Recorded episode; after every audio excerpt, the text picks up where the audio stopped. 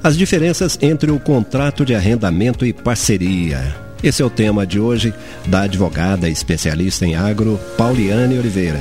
Isso é muito confundido pelos produtores rurais. Tem diversas diferenças entre contratos de arrendamento e parceria que os produtores rurais, sejam pessoas físicas ou jurídicas, devem observar para evitar problemas entre o dono da terra e o arrendatário ou parceiro.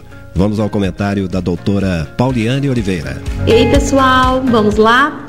Primeiramente, as diferenças estão tá na essência dos contratos, o que determina, claro, então, portanto, toda a dinâmica desses, desses instrumentos, desses importantes instrumentos para o agronegócio. O arrendamento, ele é uma espécie de aluguel, ou seja, ele deve ser estabelecido por um preço certo, pelo uso e pelo gozo daquele imóvel rural. E no momento do pagamento, mesmo que, por exemplo, a gente tenha uma situação de frustração de safra, o pagamento ele permanece devido. Isso não acontece no contrato de parceria. No contrato de parceria, ele funciona, ele funciona como se fosse uma sociedade, em que há a partilha dos ganhos e também dos riscos. Então, nesse caso, se a gente tivesse, por exemplo, uma quebra de safra que comprometesse parte dessa produção, o que seria dividido seriam os ganhos finais referente àqueles produtos ali é, ao final existentes.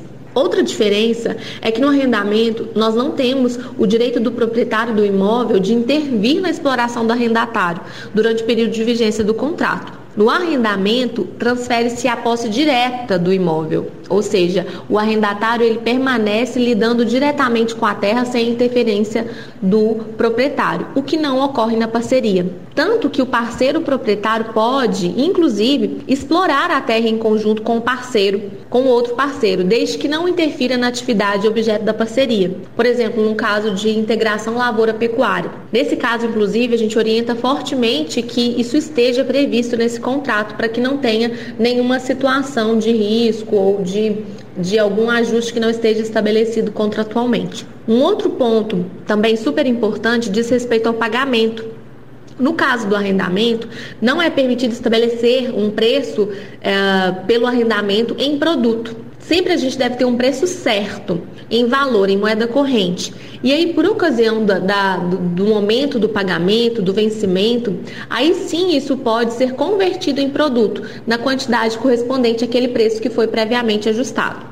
Outra diferença também, é, que é importante a gente trazer aqui, diz respeito ao direito de preferência. No caso do arrendamento, esse direito de preferência é expressamente previsto no Estatuto da Terra. Ou seja, o proprietário do imóvel, ele deve dar o, o direito de preferência na aquisição para o arrendatário em caso de uma venda.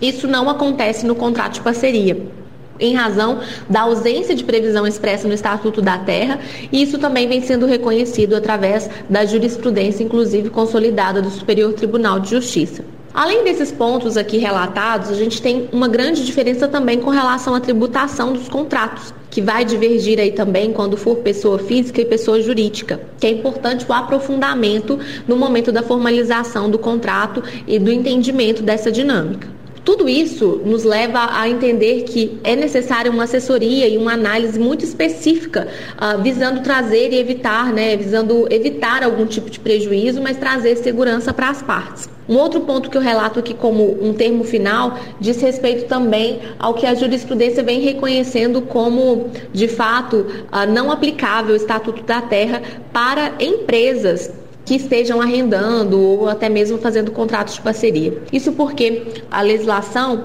ela foi criada no intuito de proteger uma parte uh, menos favorecida, né? Nesse caso aí seria aquele que está arrendando o imóvel. E aí nesse caso o que a gente tem visto é que muitas empresas, pessoas jurídicas já detêm um poderio econômico que não não não se sujeitaria a essa situação de hipossuficiência, o que por aplicação da jurisprudência tem sido entendido que não se aplica o Estatuto da Terra, mas sim a legislação aplicável, no caso, legislação civil e comercial. Outro ponto extremamente importante que a gente chama atenção aqui, tá bom?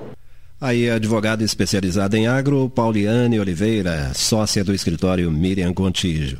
Você encontra a doutora nas redes sociais e, para falar com ela, o e-mail é pauliane.miriamgontijo.com.br.